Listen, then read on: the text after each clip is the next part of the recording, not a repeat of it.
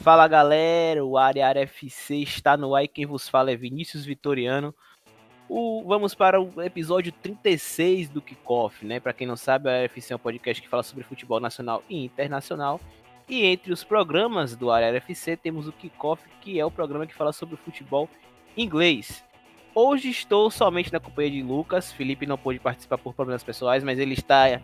Eu posso garantir, caro ouvinte, que ele está indignado com a lesão do Van Dijk, com a lesão do Thiago Alcântara, está sofrendo nesse exato momento, está deitado em posição fetal na sua cama, não é, Lucas?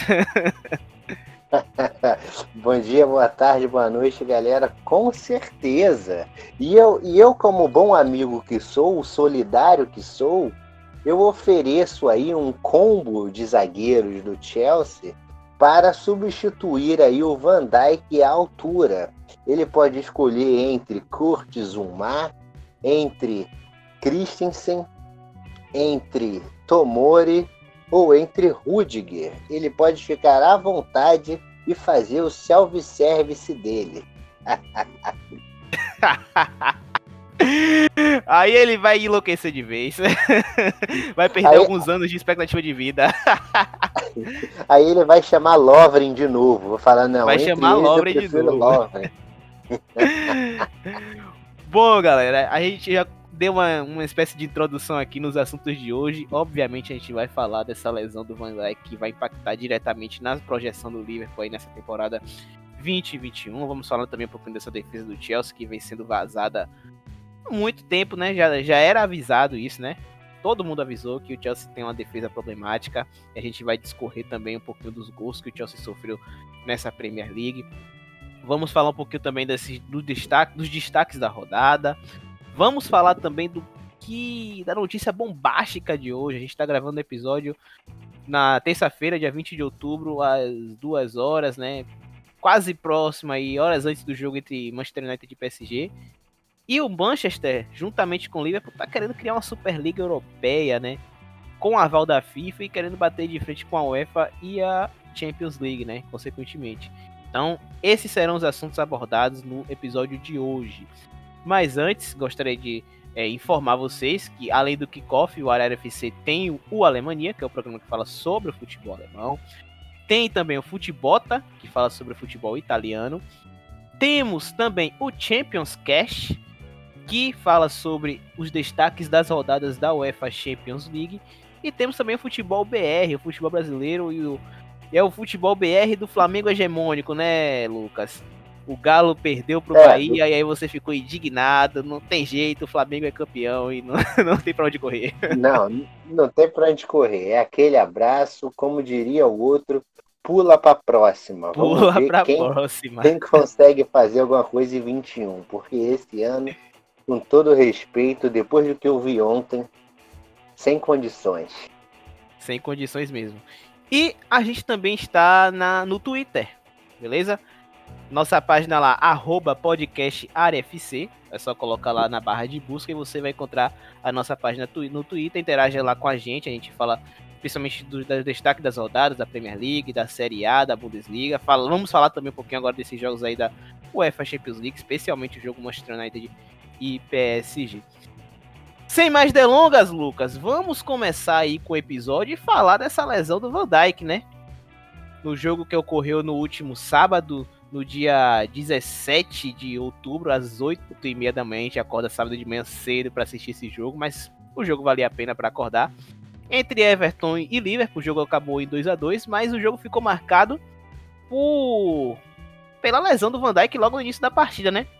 O Pickford todo atabalhoado foi sair da área para dividir com o Van Dijk e acabou machucando o jogador holandês. E aí Van Dijk rompeu os ligamentos do joelho e vai ficar sete meses fora. Sete, oito meses fora.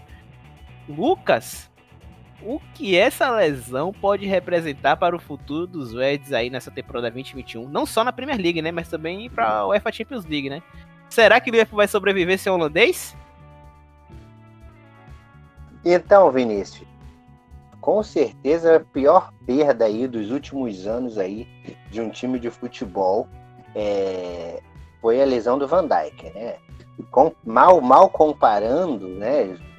É como se você perdesse jogadores aí, tipo um Messi no Barcelona e, e por, por um bom tempo. Óbvio que não dá para comparar jogador por jogador, posição por posição, mas em questão de relevância deste atleta para o plantel dos Reds, né?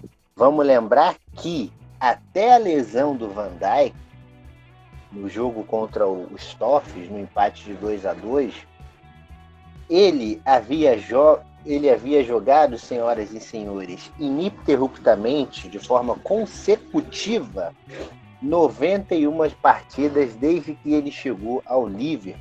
Isso lá em janeiro de 2018, né?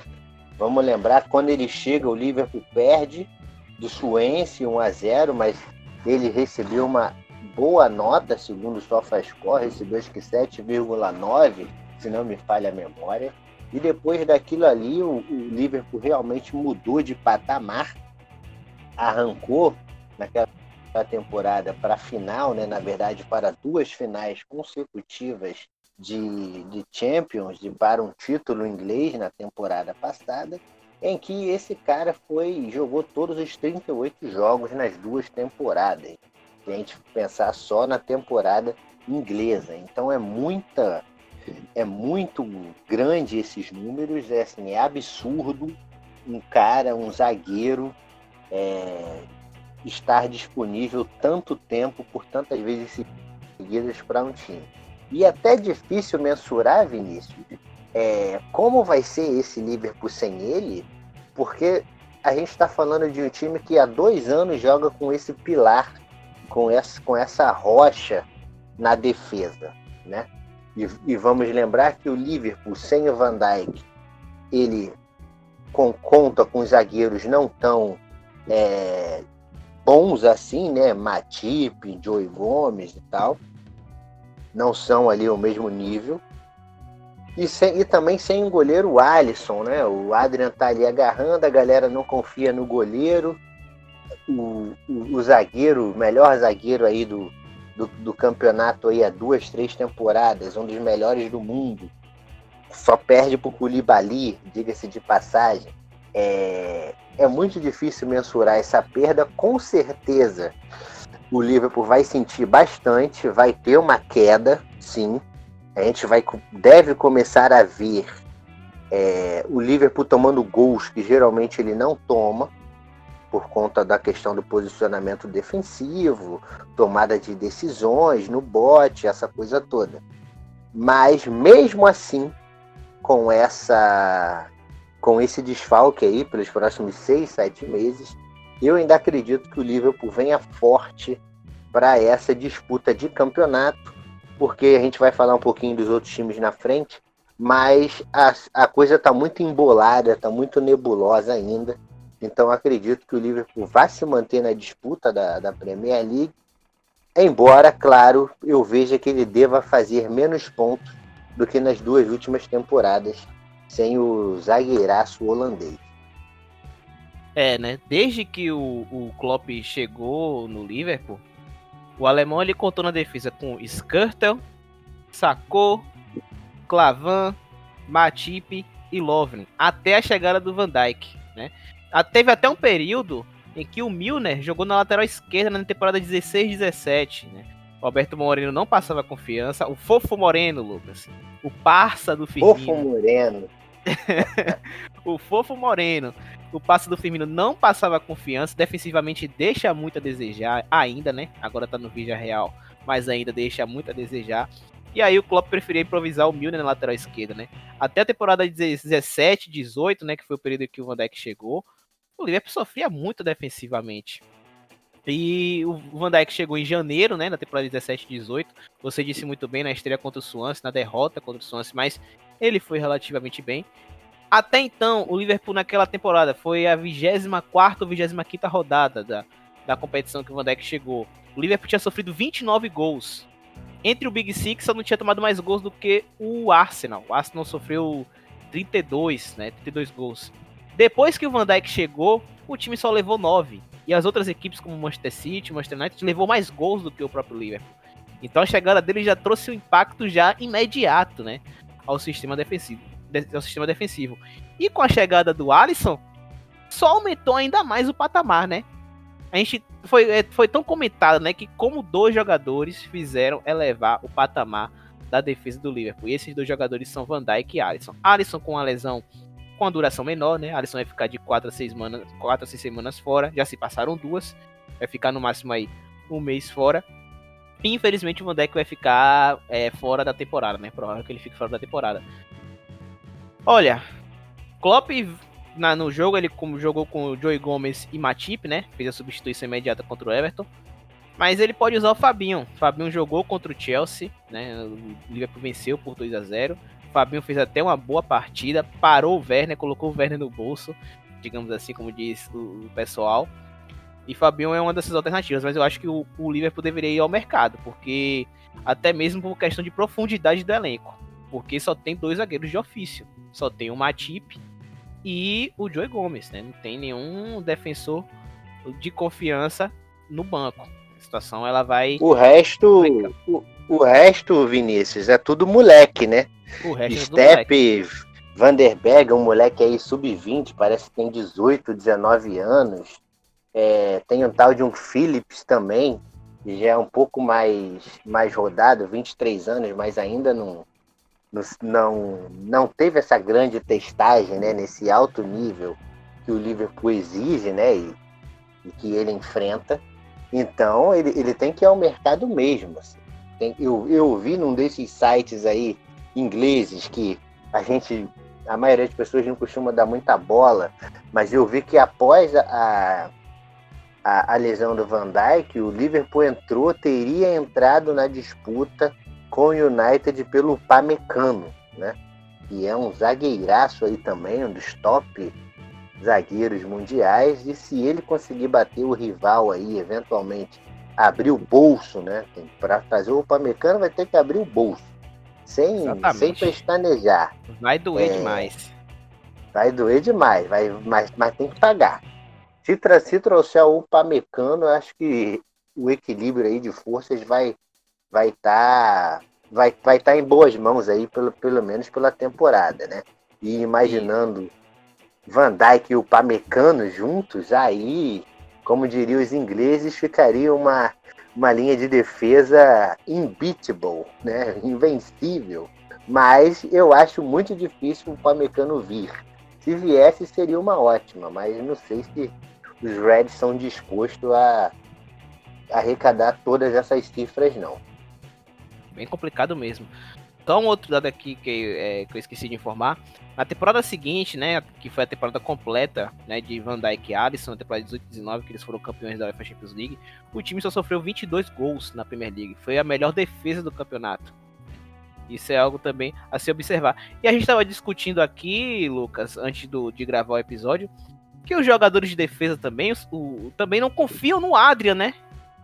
A gente sabe que o Adrian já tem um histórico aí de falhas.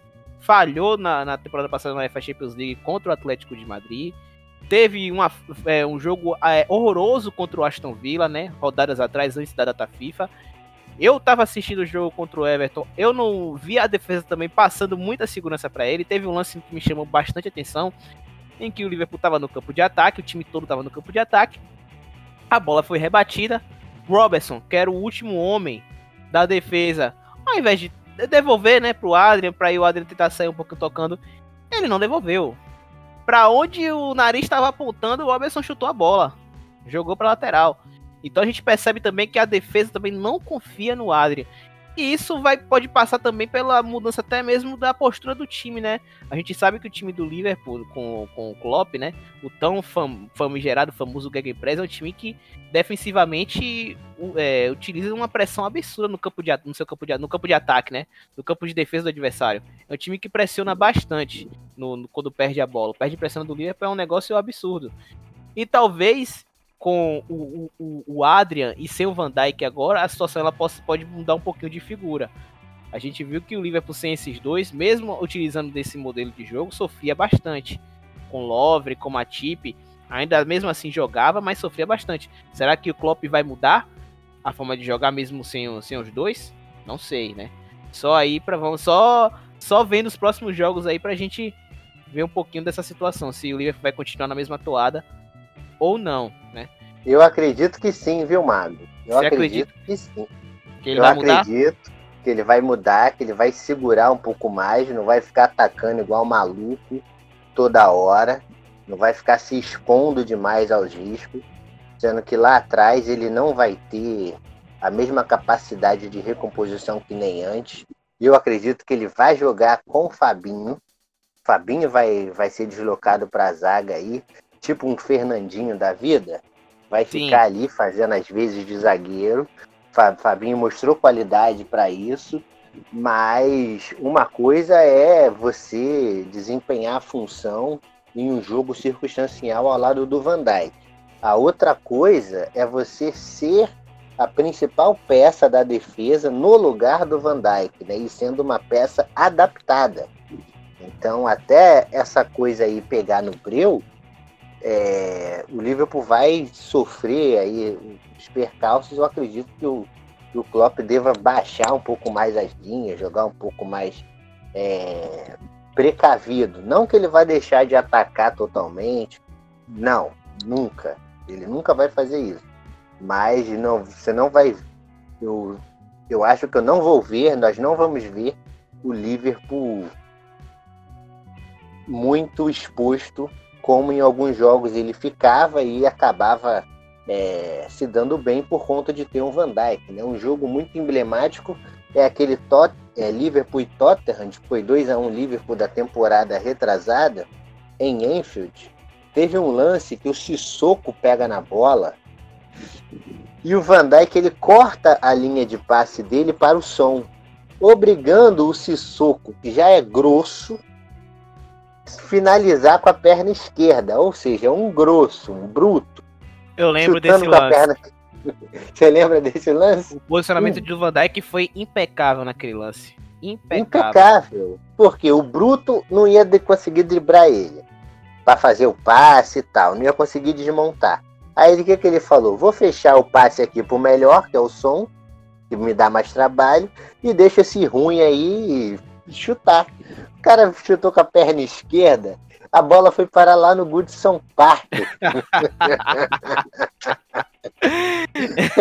Aí eu falei, Jesus, rapaz. Depois eu vi, eu falei, rapaz, que jogador inteligente, cara. Sabe que o cara é ruim, ainda força mais a ruindade dele. Tipo, expõe mais o, a, a, a fragilidade do adversário, né?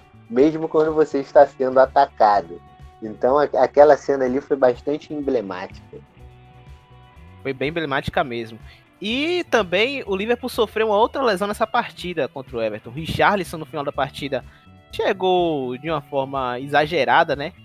Em Thiago Alcântara e parece que Thiago Alcântara vai ficar fora aí também por umas duas semanas, né? Richarlison foi expulso, deve ficar fora de mais duas rodadas aí da competição. Ele até fez um texto pedindo desculpa ao Thiago Alcântara, dizendo que ele não é esse jogador maldoso. Mas a, o fato é que ele chegou de forma exagerada, né? No calor do momento ele acabou chegando atrasado e a expulsão foi merecida, né? Então, desfalques aí é, desfalques seríssimos pro Liverpool, né? Thiago Alcântara, Van Dijk e o Alisson. E agora a gente vai falar dos outros destaques que ocorreram no jogo, que não são dentro, exatamente coisas que aconteceram no campo, né? O jogo terminou em 2 a 2 o, Liverpool fez 1 a 0 logo no início com o Mané, o Michael King empatou a partida, depois o Salah, né, desempatou com 2 a 1 e aí o Calvert-Lewin imparável, né? Imparável Calvert-Lewin. Intrépido tá fazendo a temporada da vida. Ele tem que dar todo o dinheiro que ele recebe do, do Everton. Todo não, né? Mas boa parte do, do, salário que ele recebe, dos bônus aí de, da quantidade de gols que ele, que ele faz no campeonato, entregar pro Carleto, viu? Porque a carreira dele só tá acontecendo, só tá subindo dessa forma. Óbvio, ele também melhorou, né? Mas o, o Carleto aí tem um, um, um, dedo dele, né? Um fator preponderante aí pra evolução do, do atacante inglês. Calvert-Lewin empatou com um, gol, um belo gol de cabeça. O Diego Gomes ficou pregado lá no chão e não, não teve muita chance. Mas o jogo também, Lucas, ele foi marcado por um gol bem, digamos assim, no mínimo polêmico, né? O, o gol do Mané que foi é, anulado, né? O VAR anulou porque foi impedimento. Só que aí o impedimento, meu amigo, foi o milimétrico, foi o, o a unha encravada do dedo do pé do, do mané que acusou lá o impedimento segundo o VAR. E aí surgiu a, a, a, o debate, né? Será que o problema desses impedimentos está no VAR ou na própria regra do impedimento, né? Para quem não sabe agora, é, a manga da camisa, uma parte da manga da camisa agora tá valendo como impedimento, né? Essa regra, ao meu ver, não sei não, viu? Pessoal, isso, particularmente, eu, eu não. É. Eu achei essa regra bem bizarrinha, né? E foi isso que fez com que o gol Mané, do Mané fosse anulado. E o jogo terminou em 2 a 2 Foi um, um, jogo até que agradável. E voltando a, a, ao lance da lesão do Van Dijk, o Pickford já tem um histórico de saída maluca, viu, Lucas? Sim, o Pickford, não só o Pickford, como alguns goleiros ingleses. Acho que esse é um mal de goleiros ingleses, assim. Desde lá do, do David James, do Robinson. Lembra do Robinson? O Lembro, Green. sim. Rapaz, era um show de horrores, assim, esses goleiros da Inglaterra. É o melhorzinho que fez uma graça ali foi o Joe Hart e tal, mas também na saída de gol não não era tão assim world class, vamos dizer assim, né? E o, o Pickford aprontou das suas novamente. Não vai ser suspenso, né? A, a FA falou que foi uma coisa de jogo, né? Um, um choque de jogo, não foi algo para quebrar o cara. Ele saiu ali no desespero mesmo. Eu confesso que eu, quando sou goleiro, eu sou meio Pickford, viu, Vinícius? Porque eu Porra saio... louca! Porra louca! Eu saio tresloucadamente do gol, saio dando bico, dando carrinho. Eu... Gente, eu cansei de dar carrinho na quadra sendo goleiro. Vocês têm noção disso? Rapaz, é o Fábio Costa, Fábio Costa Carioca. Meu Deus Fábio, do céu. eu só lembro do Fábio Costa. Isso, Fábio Costa com essas saídas loucas dele. Então, eu sou meio Pickford. É, o Van Dijk aí se deu, se deu mal na, na jogada. Se a gente for ver o cômputo geral aí de três anos, né? Aproximadamente aí 30 meses, né? Se a gente botar os 24 meses das duas últimas temporadas, mais o da lesão. O cara ter jogado 24, no cômputo geral, ainda é, vai estar no lucro, né? Porque ele vai ter muito mais tempo de atividade do que inatividade, né? E o período que ele esteve em atividade foi é, crucial. Agora, uma coisa que, que chama atenção é que lesão no joelho é algo grave, né? E a gente não sabe como o jogador vai voltar após isso. Eu lembro de um bom zagueiro é, que teve sua, sua, sua carreira encerrada né, muito rapidamente. É o ex-zagueiro e hoje parece que é um homem lá do futebol do Tottenham, Ledley King. Não sei se você lembra Sim, dele. Sim, lembro do King. King sofreu bastante com lesões. O é King um, sofreu um canela de vidro, cara. Canela de vidro, mó negão assim, armário, você olha aí, rapaz, esse negão é o catiço. Mas quando ia ver, muito frágil, é, teve sérios problemas nos dois joelhos, e aí se aposentou, acho que com 29, 30 anos. Não, não passou muito disso. Então vamos ver aí como o Van Dijk vai voltar do pós-lesão, né? Se o jogo dele vai ser, vai, vai mudar de alguma forma ou não, né? Mal comparando, a gente tem o, Roma, o Ronaldo, né? Que Sim. começou a se transmutar após as lesões no, no joelho, né? Mas o Ronaldo era um, um insano, uma coisa é, absurda, né? Sobrenatural. Então, era um fenômeno, como o próprio era fe... apelido era denuncia. Era um fenômeno, era um fenômeno, justamente. E só para a gente amarrar essa, essa parte do Everton aqui, você falou do VAR, é, Vinícius. É, o VAR anulou, beleza, mas assim, para mim o resultado justo mesmo era um empate. Também, concordo. Pelo, pelo poder de reação que o Everton mostrou é, no jogo, saiu atrás, é, empatou com o Kim de cabeça. O Mina vacilou grotescamente, o Salah guardou, o Calvert-Lewin foi lá e empatou. Então o Everton mostrou poder de reação, coisa que em outros confrontos de antes não mostrava. Era um time apático que só que só se defendia contra o rival. E hoje não, o Everton está saindo para enfrentar o, o, Liverpool, está mudando a chave e isso é positivo, né? A mentalidade do time tá, tá mudando, eles querem algo mais e esse algo mais passa em bater o rival local, né? Lá se vão 10 anos aí de, de fila, mas se a gente for ver os últimos resultados, o Everton esteve mais próximo da vitória, sobretudo em Goodson Park. O Everton esteve mais próximo da vitória do que o Liverpool. Na temporada passada, Carlo Ancelotti segurou o Liverpool 0 a 0 e teve chances de fazer gol com o Richarlison e tudo mais. Nessa temporada também, né? Conseguiu buscar o, o placar. E se a gente for lembrar do Ancelotti no Napoli, ele também ganhou, empatou. Ou seja, os últimos jogos do Ancelotti contra o Liverpool, seja no Napoli ou no Everton, são bem positivos. Bem positivo mesmo. É, o Liverpool hoje ele tá na terceira colocação, mesmo com empate, né? Tá ali com 10 pontos. E o Everton é o atual líder da Premier, da Premier League. É, rapaz. O Everton tá indo numa boa campanha, o Liverpool sofrendo com esses percalços. Aí a situação ela tá um pouco complicada agora para os Reds. O Liverpool vai enfrentar o Midland, né? Da Dinamarca na primeira rodada da UEFA Champions League. Eu não sei pronunciar o nome correto, não sei se é Midland mesmo. Eu só sei que tem Júnior Brumado, do Bahia, e o Evander, do Vasco, que estão nesse time. 4x0 Midland, dois de cada. a polícia do clubismo, a polícia do clubismo tá chegando. Ó, oh, a gente vai falar dessa partida no Champions Cash, né? A gente vai falar um pouco dessa partida aí no Champions Cash. E agora vamos sair de Liverpool, Lucas, e vamos para o para Londres. Vamos falar do Chelsea. O Chelsea, Lucas, que já foi avisado, né, Lucas, sobre o elenco, né?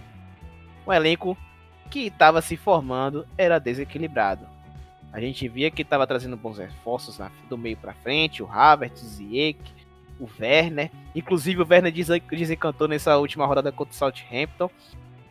Mas a defesa, tanto falada na temporada passada e falado agora nessa atual, continua falhando, né? E aí eu te pergunto, Lucas, dos quatro jogos, né? Já se passaram quatro rodadas, o Chelsea já levou nove gols na PL, né? E aí eu te pergunto até que ponto o Lampard é responsável pela atuação do sistema defensivo, né? Ou a culpa é realmente dos jogadores, né? Dos jogadores de defesa. E aí também isso vai se passar pela, pela responsabilidade da direção, né? Será que a direção também teve uma, uma, uma, uma janela meio que equivocada, né? Ao invés de priorizar a defesa, priorizou o ataque. E o que é que você pensa sobre isso?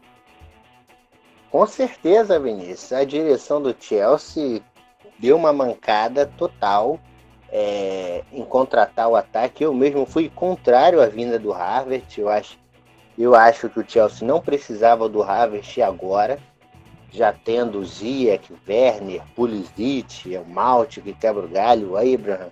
Não precisava do, do, do Harvard agora.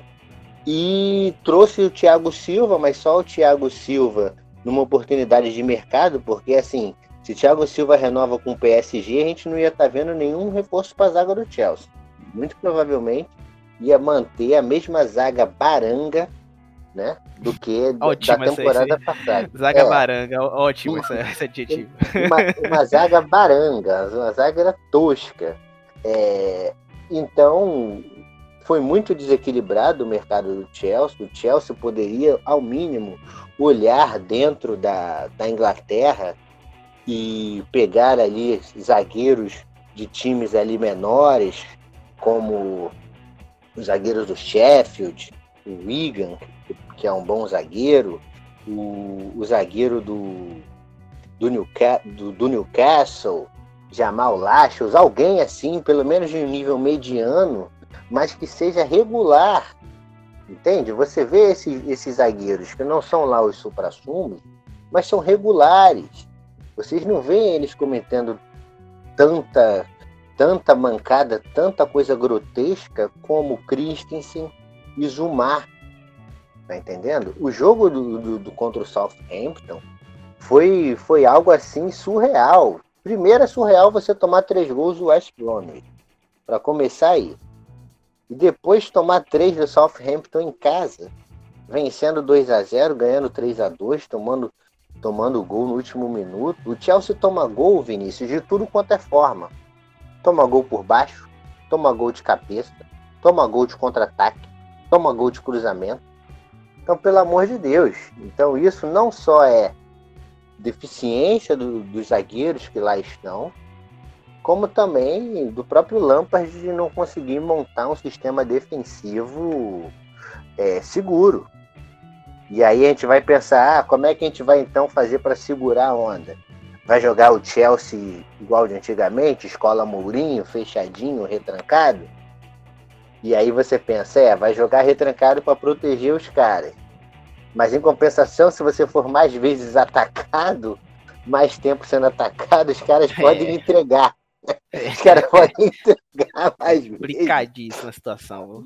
Entende? Então eu vejo que o, que o, que o Lampard ele fica meio que numa encruzilhada e ele pensa: vou focar no ataque, vou tentar fazer o máximo de gols possíveis e lá atrás seja o que Deus quiser.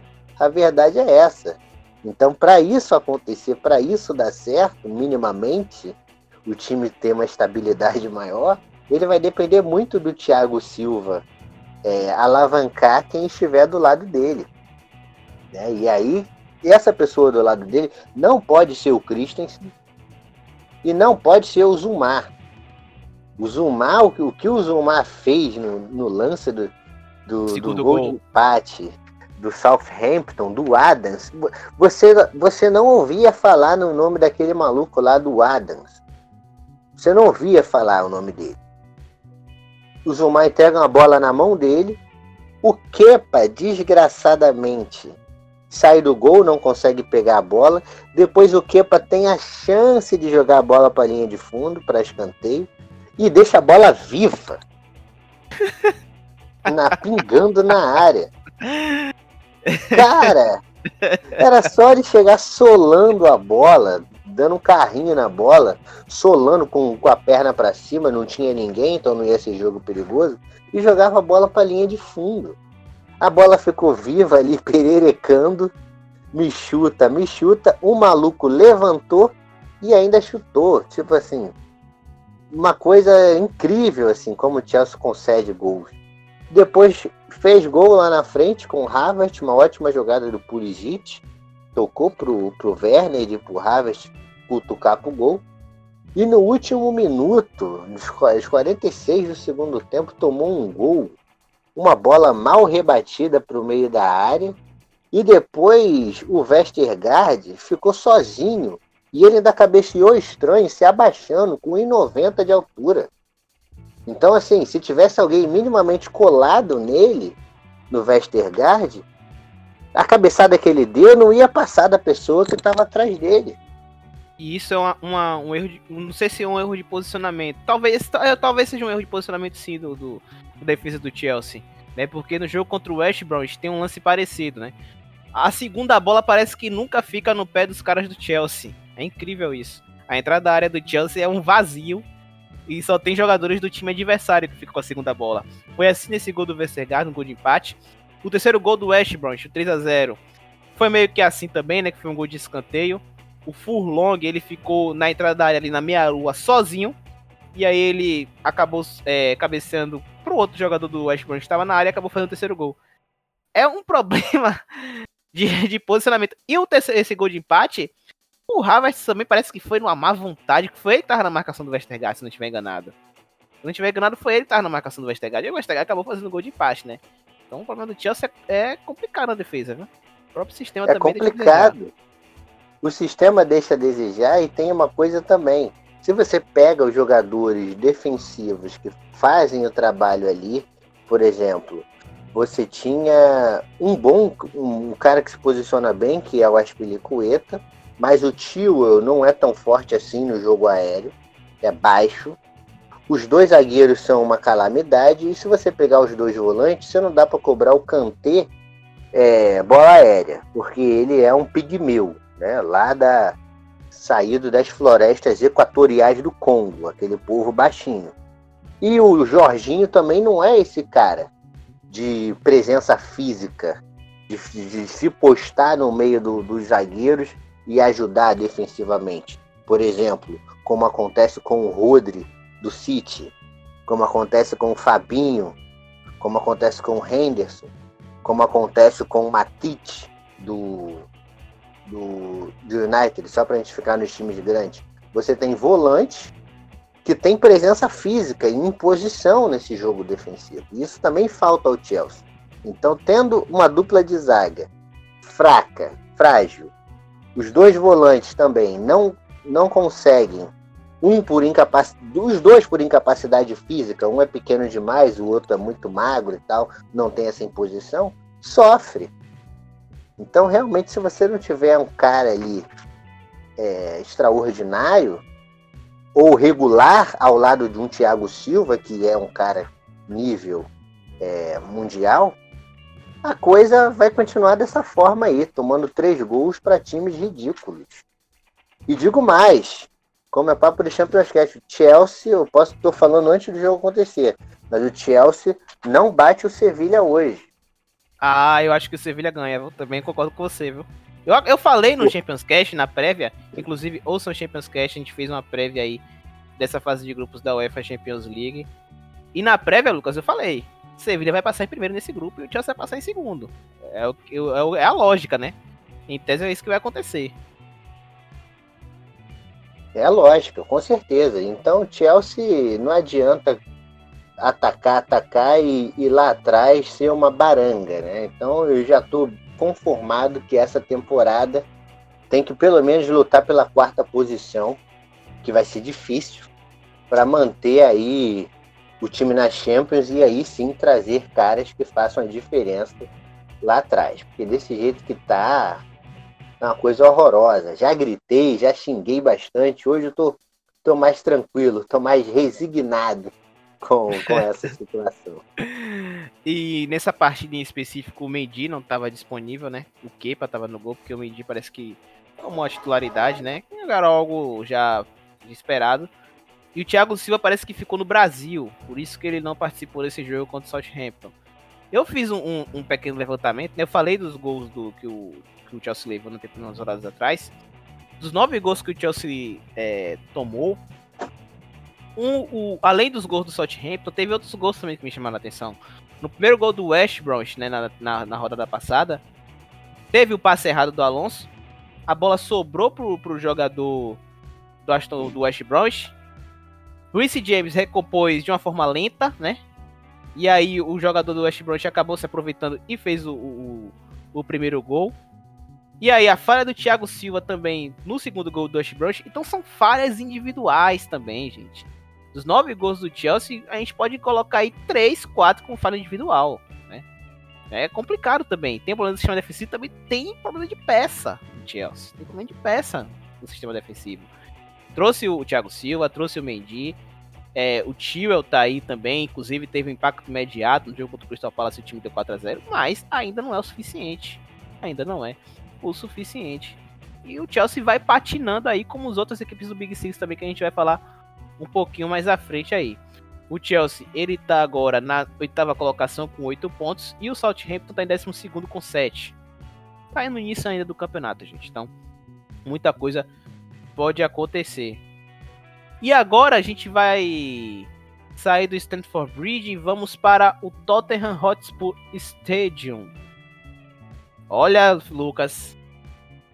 1, 2, 3, 20 minutos do primeiro tempo já tava 3 a 0 eu é, rapaz. O time de Zé Mário tá quitável. Agora vai. Mas como o próprio Sir Alex Ferguson gosta de falar, né, Lucas? É o Tottenham, né? O que, que aconteceu com o Tottenham, Lucas? Take it easy, guys. This is Tottenham, lads. Vamos com calma, garotos. Fiquem tranquilos. É o Tottenham, rapazes. Não, aconteceu que é o Tottenham, realmente, cara. A gente já tava preparando uma pauta no domingo, tipo, nossa, olha a só. A gente tava assistindo esse... o jogo e falando assim, é, agora vai, agora vai. Agora, a gente já tava escrevendo já, Covid, a gente tava escrevendo pra falar do Tottenham. Mas o empate foi broxante, total. total, total. Voltamos à estaca zero. Porque a gente já estava comentando, porra, o Tottenham tá com um elenco interessante. Os outros times estão patinando. Van Dijk se machucou. Liverpool pode perder consistência. O City também tá meio lá, meio cá. É o ano. Tem que ser. Agora. 3 a 0 administrando. E toma assim três gols relâmpagos, né? Em, em, o intervalo de um pro, do primeiro para o último foi 12 minutos. Olha né? só, o rapaz. Balbuena fez um gol aos 82 e o gol de empate foi no último lance já, beirando aos 94. Ou seja, você toma quatro, três gols a cada quatro minutos. Pelo amor de Deus, isso daí hum, é desatenção defensiva também, mas também passa pela displicência do, do Bale, que teve uma chance clara para matar o jogo. Pô, ia ser um golaço, velho num contra-ataque puxado por ele e pelo Kane. Então, assim, foi muito excesso de preciosismo dele. Ele quis, quis deixar a marca dele, né? Tipo, ah, vou fazer aqui um golaço, porque eu sou o Bale, eu sou foda, vou mostrar que eu voltei com tudo. E aí tentou caprichar demais, perdeu o gol. Na no, no, no recair da bola, falta lateral para o West Ham. E pior, eu, eu, eu, vou, eu vou cornetar, tá, Vinícius? Cornete. A bola vai para a área, a zaga rebate. E depois me vem Harry Winks. Com todo respeito, Harry Winks não tem condições de jogar e de entregar no alto nível que o Tottenham precisa. Harry Winks foi tentar dominar uma bola na frente da área. Era só dar um bico na bola. Era só ele chegar, furava a bola. Se, se ele chega a dar uma, uma bicuda para longe, o jogo acabava. Porque daqui que a bola voltasse da lateral ou voltasse do goleiro, o jogo acabava. Ele tenta sair dominando, amortece a bola Dominou pro Para... Lanzini dar o chute.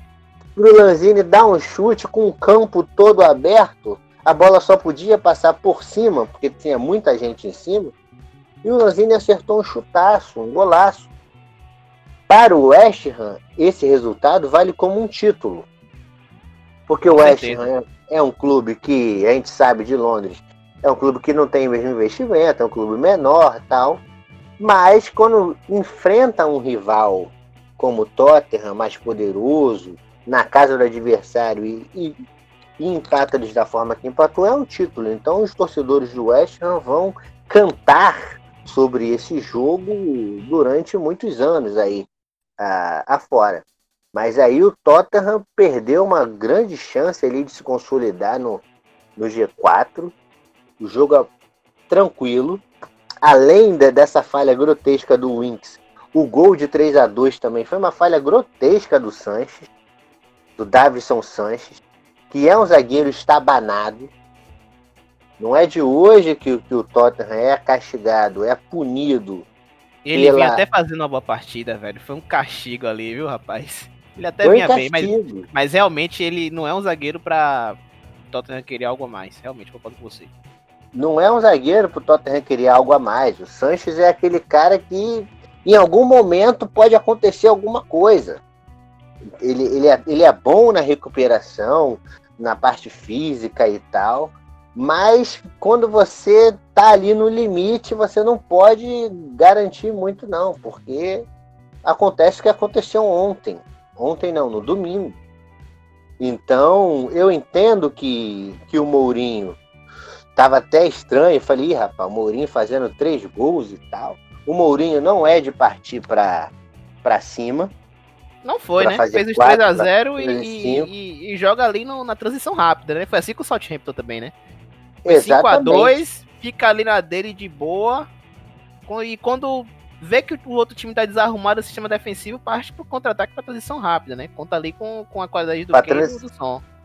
Pra transição rápida, esse é o jogo do Mourinho. Então, assim, eu vou, não vou culpar o Mourinho pelo resultado porque foram dois gols, do, três gols em, em 12 minutos, né? E, e o gol que o, que o Sanches fez de cabeça, eu estou olhando de, novamente o lance aqui, um golaço, né? Contra. E só, só cabeceou pro lado errado. E, então não dá. Então o Tottenham vai ter que caminhar muito ainda para poder disputar, né? Pensar em disputar esse título. Tottenham que ainda não venceu em casa, empatou com o Newcastle. Do Tomou o gol também no final, viu? Tomou gol no final. Você não pode desperdiçar pontos para o West Ham e para Newcastle. O Everton ainda vai, que está com um time bom ali, era primeiro jogo. Você aceita a derrota, mas esses dois resultados contra esses times não dá para não dá para aceitar. E é isso, é essa inconsistência do Tottenham que pode pesar aí mais um ano para os Spurs, né? No, no campeonato inglês, porque quando parecia que o caminho seria aberto, o Tottenham ele se complica, né?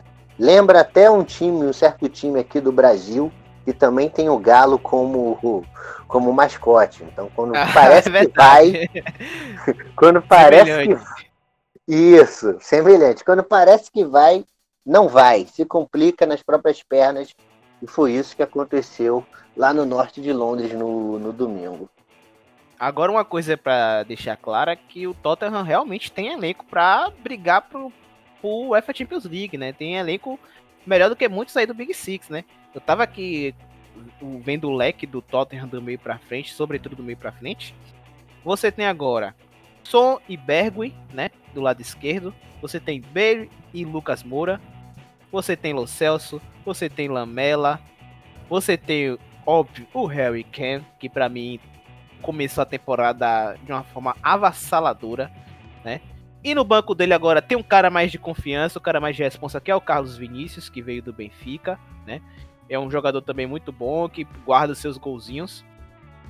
Você tem outros jogadores, você tem o Dombele também, que é um bom jogador.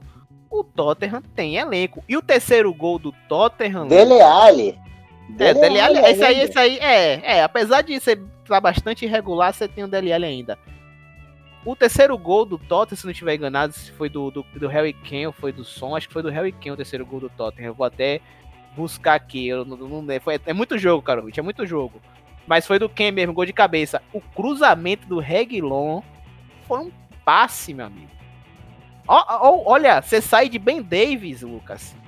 Você sai de Ben Davis e agora tá com o Reguilon, pô. O cruzamento Sim. do Reguilon pra, pro, pro Harry Kane foi um passe, meu amigo. O terceiro gol do Tottenham. Então você tem elenco agora. O Tottenham tem elenco pra querer mais, né?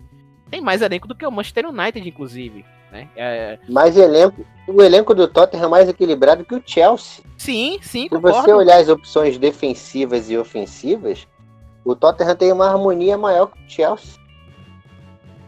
Concordo em absoluto com você. E, e, e, foi um vacilo. Foi um vacilo, né?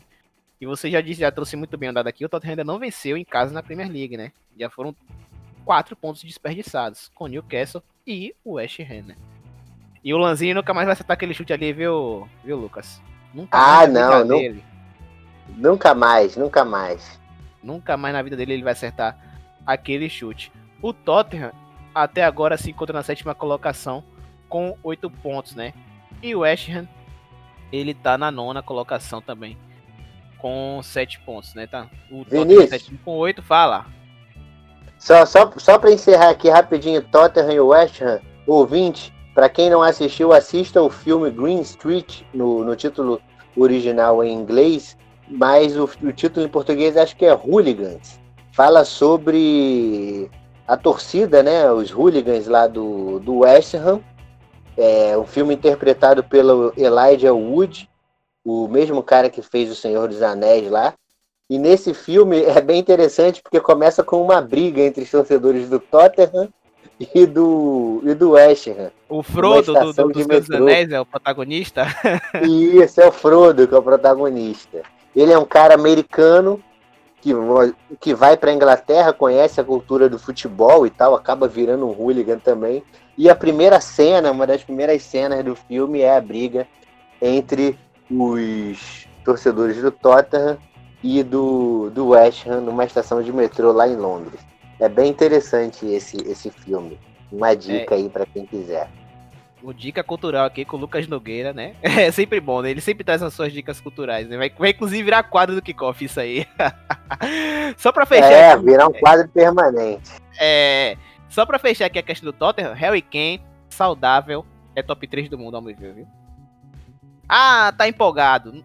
Não, não tô. Ele saudável é um atacante completo, completo. Porque ele joga como Firmino, certo? Longe da área.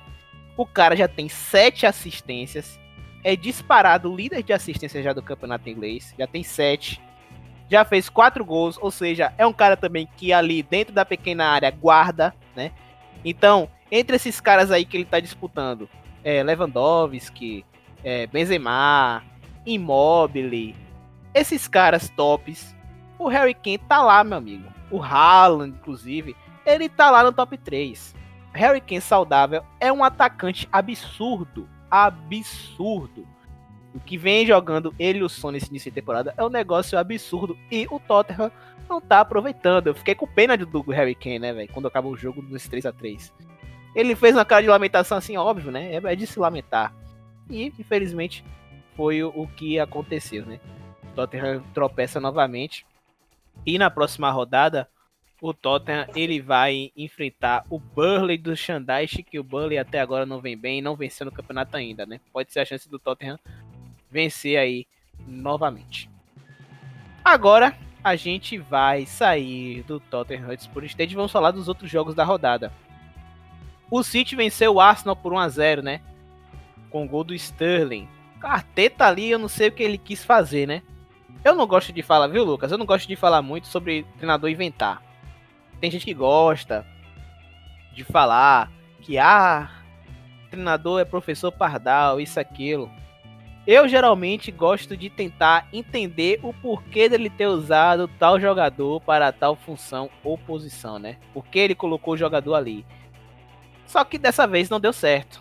Ele colocou o William ali meio que centralizado no seu já habitual 4-3-3-4-3, né? Foi o jogo, inclusive, marcado pela chegada do Thomas Partey, estava no banco de reservas, né? Entrou durante a partida, entrou no finalzinho da partida, já tomou cartão amarelo, entrou no lugar do Thiago, já tomou cartão amarelo. Só que ele colocou o William por dentro, né? Ao lado do PP e do Aubameyang. Só que não deu muito certo, né? O City acabou ganhando por 1 a 0 com o gol do Sterling e a volta de Agüero, né? Agüero finalmente voltou aí de um longo período fora por lesão e o City acabou vencendo por 1x0 depois disso tomar uma sova do, do Leicester de empatar com o Leeds do Bielsa. Tem algo a falar um pouquinho dessa partida ou você pula para a próxima? Rapidinho, só falar que o City entrou com três zagueiros, né? É, Sim, eu achei interessante. Guardiola voltando para aquela posição de, de três zagueiros sem o De Bruyne. Na temporada que o City fez 100 pontos e que o De Bruyne não jogou a maior parte dela, machucado, o City jogou com três zagueiros, né?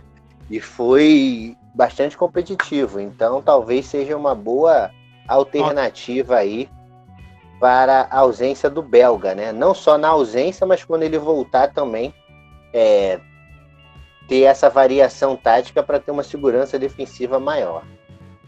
Bem por aí mesmo. E agora a gente vai para Leicester. Olha, nem um torcedor mais otimista do Aston Villa esperava por esse início de temporada. Viu? O Villa venceu o Leicester no King Power Stadium por 1 a 0 aos 90 minutos, com o gol do Barkley, né, que foi emprestado aí, né, jogador emprestado do Chelsea. Melhor defesa do campeonato, Lucas, o Aston Villa. E tá em segundo com um jogo a menos, viu? O Aston Villa tá em segundo com um jogo a menos com 12 pontos. Ninguém esperava por isso. Ninguém esperava. Vamos, convenhamos, gente. A gente sabia que o Aston Villa poderia fazer o campeonato melhor do que o da temporada passada. Já tinha peça para fazer um campeonato melhor do que a da temporada passada, né? E brigou para não cair até as últimas rodadas. E agora tá começando acima das expectativas, com quatro vitórias, né? Nas quatro rodadas. A campanha do Aston Villa é uma das melhores que existe aí nos últimos anos. Isso aí é certo. E venceu com o gol do Barkley. E olha que o, o início do jogo foi marcado por um domínio do Leicester. Muito forte pelo lado direito com o Castanha que é um excelente jogador, foi uma, uma excelente contratação do, do Leicester vindo, vindo da, da Atalanta. um ótimo jogador. Mas mesmo assim, não foi suficiente. E o Aston Villa acabou vencendo por 1x0. Achei que o jogo ia se caminhar pro 0x0, mas não se caminhou. E o Villa segue firme e forte lá na ponta da tabela. Outro jogo que aconteceu na segunda, né, em Leeds, o Wolves acabou vencendo o Leeds por 1 a 0, um jogo também bastante movimentado, mas aí foi os Lobos que acabaram vencendo esse jogo. O Wolves está na sexta colocação ali com 9 pontos e o Leeds do Aloco Bielsa está ali na décima colocação também com 7 pontos. Foi um jogo também muito movimentado, teve gol impedido né, do, do Overhampton, mas mesmo assim os Lobos saíram vitoriosos frente ao Leeds.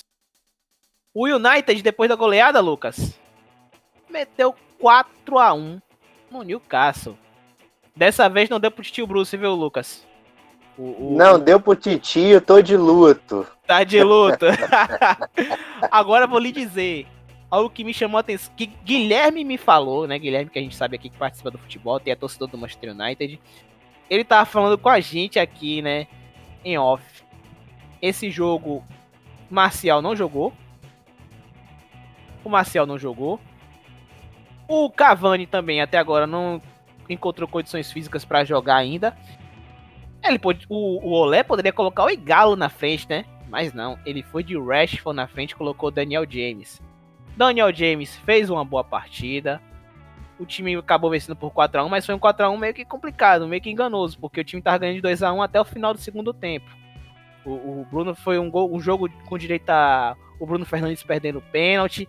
Então foi um jogo meio complicado. O Ambissaca fez gol. Ó, fazia muito tempo que o Ambissaca não fazia um gol no profissional. Eu acho que desde golaço, a golaço. Foi um golaço. Foi um, um tirambaço. Ele, ele viu que tava de frente pro goleiro, meu amigo. É agora que eu me consagro. E se consagrou fazendo um belo gol. O time do Olé tá ali na 15 colocação, com 6 pontos, com 2 vitórias e 2 derrotas. Lembrando que o Manchester United está com um jogo a menos, né? E o Newcastle do Titio Bruce tá na 13 colocação também, com 7 pontos. Outro jogo foi marcado pelo empate entre Sheffield e Fulham. O Sheffield ainda não venceu as duas equipes, né? As duas últimas equipes aí da Premier League estão ali na zona de abaixamento, o penúltimo e o último colocado. As duas equipes já vinham de quatro derrotas e aí empataram por 1 um a 1 um, né? O Fulham, como eu já disse aqui nos episódios anteriores, ao me ver, vai ser golfinho, vai pular, vai fazer uma graça e vai voltar. Desde o jogo contra o Arsenal, o Fulham já me surpreendeu negativamente. Não sei se o Fulham aguenta. Acho que volta para Championship. E o Chris Wilder tá tendo muita dificuldade. É, não tá sendo igual a temporada passada e o time tá sofrendo bastante. O outro jogo da rodada foi entre Palace e Brighton, terminou em 1 a 1 E o West Bromwich e Burley, que foi um jogo bem movimentado, né, Lucas? Você tava falando do Ivanovic Ivanovic quase fez gol nesse jogo aí, meu amigo, entre West Bromwich, West Bromwich e Burley. Mas a trave acabou... tava rezada. A, a trave, tava, tava rezada. rezada. Tava, tava rezada. Tava no... rezada. A trave do The Hawthorns, tanto no a trave esquerda quanto a direita, porque foram, os dois times tiveram chances incríveis de fazer o gol. É, o Wood mesmo perdeu uma bola cabeceou uma bola no, no susto. Era, o goleiro estava caído, ele conseguiu cabecear para fora. O Ivanovic teve chance ali, o goleiro do, do, do Burley, o Pup, fez milagres assim na sequência. E o placar não foi movimentado. Ruim para os dois que ainda não ganharam de ninguém também, né? No campeonato. O Burleyzão da massa do nosso glorioso Felipe, né? O Felipe Barbosa que ama Chantais, né, o Thanos né, do, do, do, do, futebol inglês, é, tá, tá passando por maus bocados e esse ano parece que vai brigar seriamente ali embaixo, né? Parece que não vai ter a tranquilidade da temporada passada, não. É, e, e, só para deixar claro que não foi um 0x0 muxoxo, não. Foi um 0x0 bem movimentado e foi um bom jogo. Foi um bom 0x0. Se é que existe bom jogo 0x0, mas existe sim, foi um bom jogo. E agora, para fechar o episódio, a gente vai falar de uma notícia que ocorreu no início dessa manhã, né? Segundo a Sky Sports, o Liverpool e o Manchester United, Lucas, estão querendo criar uma Superliga Europeia. As duas equipes estão encabeçando esse projeto aí. E essa Superliga Europeia seria organizada com o aval da FIFA, né? Depois do Big Picture, né? depois do Liverpool e do Manchester United também é, reformular o modelo da Premier League, diminuindo o número de clubes de 20 para 18. O Big Six tem o maior poder de decisão, né, na, na, em relação à estrutura da liga. Essa ideia foi rechaçada, rechaçada por outras equipes, né, que compõem a Premier League. E aí, não satisfeitas, né, não, não satisfeitos, né, o Liverpool e o Manchester United, eles agora estão querendo criar essa Superliga Europeia. É bom lembrar, né, Lucas, que essa ideia de Superliga Europeia já tá tendo já um rumor já já tem tempo, né? O, dire... o dirigente da Juventus também já tá meio que querendo criar essa Superliga Europeia. Não só são eles dois, né? Mas agora veio com força, né, Lucas? O que é que você pensa sobre isso? Com certeza vai ser. Se isso acontecer, eu acho difícil sair do papel, mas se realmente acontecer, vai ser o estrangulamento dos times menores, né? Os times grandes aí estão olhando aí só para si, né? No caso aí Juventus, Liverpool, Manchester. Aí você pega Bayern e tal, os principais times de cada país, né? Que são que vão ser os times que vão figurar nessa, nessa competição. A FIFA, de longa data, que tem rusga com a UEFA, que a FIFA é um, uma organização caça-níquel, a verdade é essa, com campeonatos e fórmulas totalmente malucas e sem sentido, jogos também sem sentido, por exemplo, a gente tem aí alguns amistosos é, pelo mundo que a seleção brasileira faz contra, contra seleções risíveis, né? E joga por conta de interesses mesmo, econômicos e tal. Então a FIFA ela vai querer botar essa ideia para frente. O, o Liverpool e o Manchester parece que eles estão querendo aí mais uma valorização maior das suas marcas, né? A começar pela proposta lá de reforma da Premier League, foi rechaçada, eles partiram para a segunda opção, que é jogar essa Superliga. Jogando essa Superliga, é, consequentemente as ligas nacionais vão ser um pouco, vão ser com certeza vão ser afetadas com isso, né? Até porque o investimento maior, o, a capacidade técnica vai estar nesses confrontos entre os gigantes europeus. Eu particularmente sou contra essa essa ideia e esses moldes. Eu para mim mantém do jeito que está é, Premier League, Série A Team, seja lá o que for, e a Champions mesmo no lugar dela no, no, campeonato aí de clubes mais importante do mundo, né? O campeonato de futebol mais importante após a Copa do Mundo. Então, eu acho essa ideia é, não é uma boa ideia, pensando nos pequenos, né? E também pensando no, nos produtos que nós consumimos, que é a Premier League e os campeonatos nacionais também. Vai, vai virar, vai esvaziar bastante esse campeonato. E foi bom você mencionar sobre a questão das rus da rusga que existe entre a UEFA e a FIFA, né? Que é esse modelo da Superliga Europeia aí, é, que vem com o Liverpool e o United encabeçando nesse né, projeto só serve para um pano, é, um pano de fundo aí para essa briga entre UEFA e, e, e, FIFA, né? A gente sabe que as duas federações elas não se bicam. E esse projeto da, da, da, da Superliga Europeia, por incrível que pareça, Lucas, ele aparece justamente quando sai uma notícia do, do se não tiver enganado, do Times Sports, né? Que foi a, a, a o veículo que noticiou isso mesmo, The Times. The Times falou que as premiações das equipes, né, nas próximas competições europeias, elas vão ser reduzidas em função da pandemia da Covid-19. Então, vem tudo, tudo tem uma intenção por trás, né, Lucas? Tudo tem intenção por trás. E essa guerra fria entre a UEFA e a FIFA, ela ainda vai rolar por muito tempo. Anteontem, eu, eu vi uma notícia de que a UEFA já estava querendo, estava cogitando é, fazer com que as fases, fina as fases finais da UEFA Champions League fosse só em jogo único, como aconteceu na temporada 19 e 20, né? Quarta, jogo único, semi-jogo único, final também. Fazer um Final Eight, como acontece na Euroliga de basquete.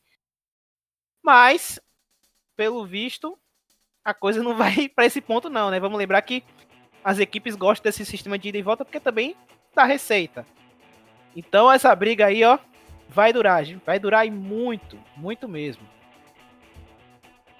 Eu, eu, eu prefiro o sistema de ida e volta até até a semifinal. Como está.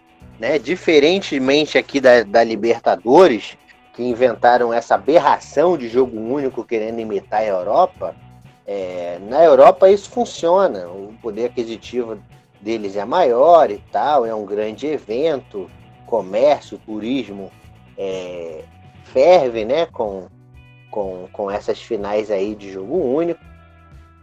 Se fosse um Final Eight, seria bom aí nesse sentido para a cidade sede, né, para o país sede, mas para os clubes seriam seriam ruins, não só pela questão de perder o mano de campo, e como você falou, perder dinheiro, né? Porque vamos lá, um Santiago Bernabéu lotado, quarta de final e semifinal de, de Champions. É, Real Madrid e, e Bayern de Munique, Real Madrid e Liverpool. Não vai ser barato. Pode ter certeza. Não, vai mesmo. Que, que alguns milhões de euros aí vão, vão, vão girar nesse, nesse jogo. Então, assim, é, os clubes perderiam essa receita, né? E aí a UEFA daria essa compensação para eles? Eu acho muito difícil. E essa compensação não, não viria. Então mantém como tá, já é tradicional assim. 2020 foi um ano atípico e, e bola para frente. O Chelsea rumo ao bi daqui a dois anos. Difícil com essa zaga, viu? Tem que melhorar bastante. Ó, galera, a gente sabe que esse assunto dá para um episódio, né? Dá para um episódio apenas falando sobre essa questão da Superliga, porque isso foge ao futebol inglês. Isso rebaixa também nos outros campeonatos nacionais lá na Europa, tanto a Bundesliga, a Série A tinha, a La Liga. A questão da, da criação da Superliga Europeia já é um interesse das outras grandes equipes da Europa já tem bastante tempo.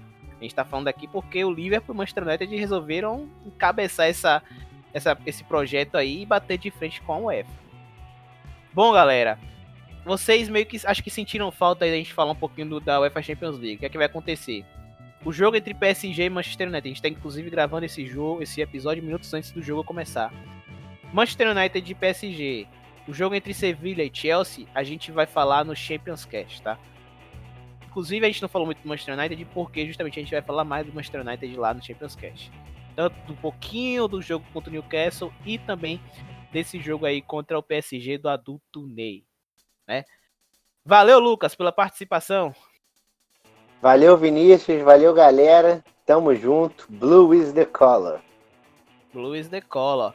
E outra coisa, City e Porto também a gente deve falar um pouquinho na, lá no Champions Cast. Todos os, os, times que estão envolvidos na UEFA Champions League a gente deve falar lá no Champions Cast. É isso aí, galera. Para quem não sabe, a RFC é o podcast que fala sobre futebol nacional e internacional. Além do kickoff, temos o Alemanha, temos o Futebolta, temos o Futebol BR e temos também o Champions Cast. Novamente, estamos no Twitter, no arroba podcast área FC, está lá na barra de busca, é só colocar e nos encontrar lá. É isso aí, galera. Valeu, falou, fui.